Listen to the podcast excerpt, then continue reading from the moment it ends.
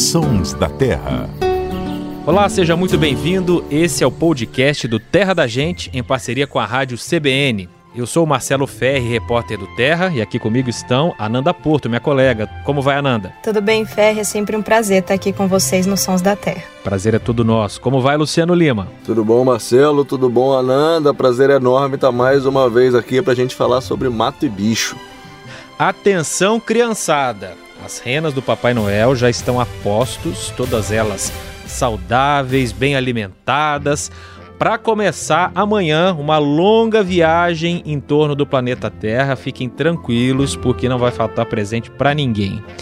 As renas. Rena, na verdade, é um nome europeu para bichos domesticados de um cervídeo que também é conhecido como caribu. O caribu é aquele que está lá na natureza selvagem. O homem domesticou alguns que passaram a se chamar renas. Esse bicho vive em locais muito, mas muito frios nas cadeias de montanhas e ilhas do Ártico, na floresta ártica, na floresta boreal, e é um bicho que está ameaçado de extinção. O trenó do Papai Noel é puxado por nove renas. Na frente vai o Rudolf, que tem o nariz vermelho. Aí esse nariz se acende para quando tem tempestade ele poder guiar as outras renas, né, na tempestade, na neve e tudo mais. Essa inspiração para essa história do nariz vermelho do Rudolf vem porque as renas têm muitos vasos sanguíneos no nariz que são importantes para manter a temperatura, manter o nariz quentinho. Então, às vezes o nariz fica realmente vermelho. Ô Ananda, aqui no Brasil não tem rena, né? Nem neve, mas tem parentes dela. É, pois é, né? Agora no Natal as renas ficam em alta, enfeite de Natal, criançada pira, igual você falou. Mas também é um momento bom para a gente pensar nos, nos parentes próximos que a gente tem aqui no nosso país, né? Que seriam, vamos dizer assim, as primas de segundo grau do Rudolf, mas que são os cervídeos, né? A gente tem belos representantes de cervídeos aí dessa família aqui no Brasil e são oito espécies e são animais que precisam de atenção, né? Dessas oito, quatro são consideradas em risco de extinção, são animais assim bonitos e ao mesmo tempo fragilizados, assim. São espécies que não são fáceis de encontrar, até quem gosta, quem é observador da natureza, quem gosta de estar em trilha, fazendo. estar em contato com a, com a mata, assim, quando encontra um cervídeo é sempre emocionante, porque são animais ariscos, são animais assim que se deixam, se permitem ver por pouco tempo, né? Então, sempre quando você observa na natureza, a gente fica em silêncio. Então, são oportunidades assim raras até de ver e e, e pouca gente, quando a gente fala em em cervídeo, a gente imagina que é uma espécie só, né? Mas a gente tem várias aqui no Brasil, como eu falei, são oito. Inclusive, recentemente saiu um estudo de uma nova espécie aí que foi, foi datada de estudos de longos anos, mais de 15 anos. Mas, enfim, acho que a gente não, não tem a nossa rena, não tem esse frio todo, mas a gente tem espécies maravilhosas aqui que precisam de atenção, né? A gente falou ser vídeo, eu falei, você também, mas a gente esqueceu de explicar o que é ser vídeo, né? Que são aqueles cervos, veados, como a gente conhece mais aqui no Brasil. Ô, Luciano, qual que seria o parente mais próximo da rena aqui no Brasil, você sabe? Então, Marcelo, a gente tem aí alguns cervídeos de grande porte no Brasil, né? A Nanda falou aí das oito espécies, e eles basicamente podem ser divididos em dois grupos. É, é, a rena, ela basicamente é um quase que um fóssil vivo, ela é de uma época das, das eras glaciais. Estava falando aí, criançada que está ouvindo a gente, quem já assistiu aquele filme A Era do Gelo, é, aqueles os bichos que aparecem na Era do Gelo, desde a preguiça gigante, que é um dos meus personagens de desenho preferido, até, até o tigre dente de sabre, todos esses animais existiram na verdade, alguns deles conviveram com as renas em eras climáticas do planetas mais frio. Mas aqui no Brasil, o que, é que a gente tem de cervídeo de grande porte? A gente tem aí três espécies, é, duas delas são muito conhecidas, que é o, o veado campeiro e o, o, o cervo do Pantanal. É, a gente também tem uma outra espécie que está presente principalmente nas savanas aí do extremo norte do Brasil. E são basicamente essas três que fazem são os grandes cervídeos, vamos dizer assim, do Brasil. E além dessas três, a gente tem é, um outro grupo aí, que, do qual fazem parte os famosos viado catingueiro e viado mateiro, também tem um viado bororô, que são um grupo menor de cervídeos. E é muito interessante que esse outro grupo ele é basicamente adaptado para viver dentro de florestas. Então eles geralmente não ultrapassam aí os 60 centímetros, um metro, no, no ponto mais alto dele, vamos dizer assim, na altura do, das costas. É, e além disso, eles, os chifres são pequenos, porque você imagina andar com um chifre grande, todo ramificado no meio da mata? Não dá.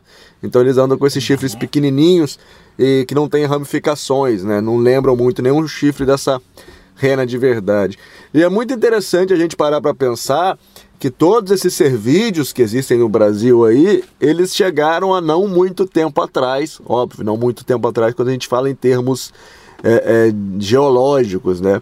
É, os cervídeos, também os felinos e os cachorros do mato, alguns outros grupos de animais, eles vêm para a América do Sul somente há cerca de 3 milhões de anos atrás, quando é formado ali a América Central.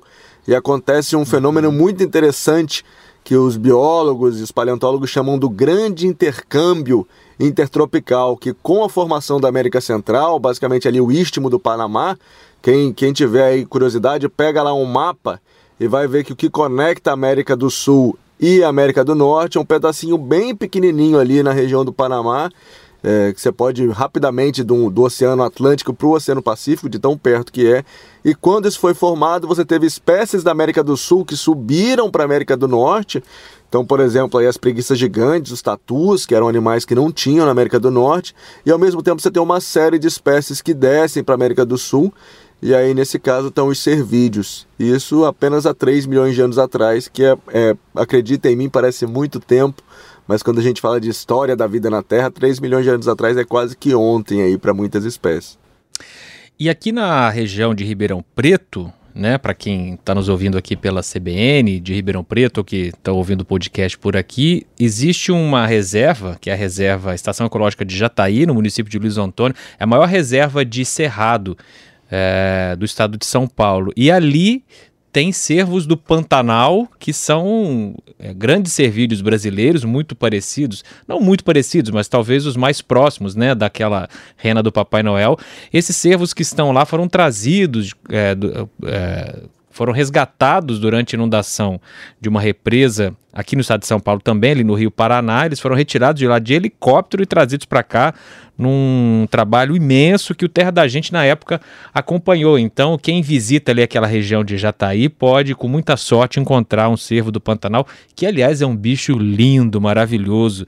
Então, as renas do Papai Noel que vão estar passando pelos céus a partir de amanhã, lá de longe, lá de cima, vão poder acenar e dar um tchauzinho para os primos brasileiros maravilhosos que são os cervos do Pantanal. A gente poderia até sugerir para o Papai Noel aí, né, Marcelo, quando ele entrasse no espaço aéreo brasileiro aí para ele trocar as renas por um cervo do Pantanal com mais dois viados mateiros puxando na frente que ia ficar, ia combinar com a diversidade do Brasil, né? E pra ele trocar de roupa também, né? Que tá calor, né? Tem que falar pro Papai Noel trazer um guarda-chuva e botar um shortzinho, que aqui agora estamos no auge do verão. Né? e, o, e os servos brasileiros têm que aprender a voar primeiro para depois fazer, cumprir essa missão aí, né? eles fazem um curso, tem muito passarinho aqui, eles aprendem ali com arara azul, com algum deles. Sugestão pro próximo Natal. Não, que o Ferri falou aí de uma sugestão, né, de um lugar onde tem um exemplo aí do servo do Pantanal. É, como eu falei, os encontros com os cervídeos geralmente são ao acaso, né? Mas no Pantanal Norte, por exemplo, é muito fácil até se comparar com outras situações de você avistar alguns tipos de cervídeo, entre eles o servo do Pantanal, mas também outros parentes. E a gente sempre dá dica aqui também, um lugar para ter esse contato mais próximo e, e, de certa forma que eu já tive essa experiência e não atrapalhei o contato ali, a proximidade com o animal, que foi na Serra da Canastra, né? Lá tem o veado campeiro, então é uma espécie muito bonita e elas, se você tiver paciência, calma e explorar, pode ser que você encontre essa espécie e veja de perto, faça as fotos. Então, então aí também às vezes a gente dá dica aqui, fica essa dica para encontrar essas espécies na natureza. Vamos passear pela natureza e encontrar espécies fantásticas como os servídeos brasileiros. Luciano Lima, Ananda Porto, só tenho a desejar a vocês um feliz Natal. Mas a gente se encontra esse ano ainda, hein? Tem programa especial perto da virada do ano para fazer uma retrospectiva dos Sons da Terra em 2021. Combinado? Combinado, gente. Feliz Natal. É, um bom Natal para todos os ouvintes. Vamos aí evitar fogos, inclusive até porque as, re, as renas não, né? Os cervídeos, não sei se as renas também, mas os nossos cervídeos aqui, eles são super sensíveis, podem morrer de susto. Se vocês quiserem entender isso, tem uma matéria lá no nosso site. Então vamos evitar aí muitos barulhos e interferir tanto na natureza e um ótimo Natal para todos. Um ótimo Natal para todo mundo que está nos ouvindo. E Papai Noel, se estiver ouvindo a gente aí, além da sugestão para a gente trocar as renas aqui no Brasil pelos nossos servídeos, queria desejar também que o país da biodiversidade seja aí em 2022 um país cada vez mais de pessoas apaixonadas pela biodiversidade, pela natureza. Tá feito aí meu pedido, Papai Noel, e a gente aqui no Som da Terra também dando um pouquinho da nossa contribuição para que as pessoas fiquem cada vez mais apaixonadas aí pela natureza brasileira. Um abraço grande, gente. Feliz Natal. Boa, boa. Feliz Natal para todos. Até semana que vem. A edição e a finalização foram do Samuel Dias.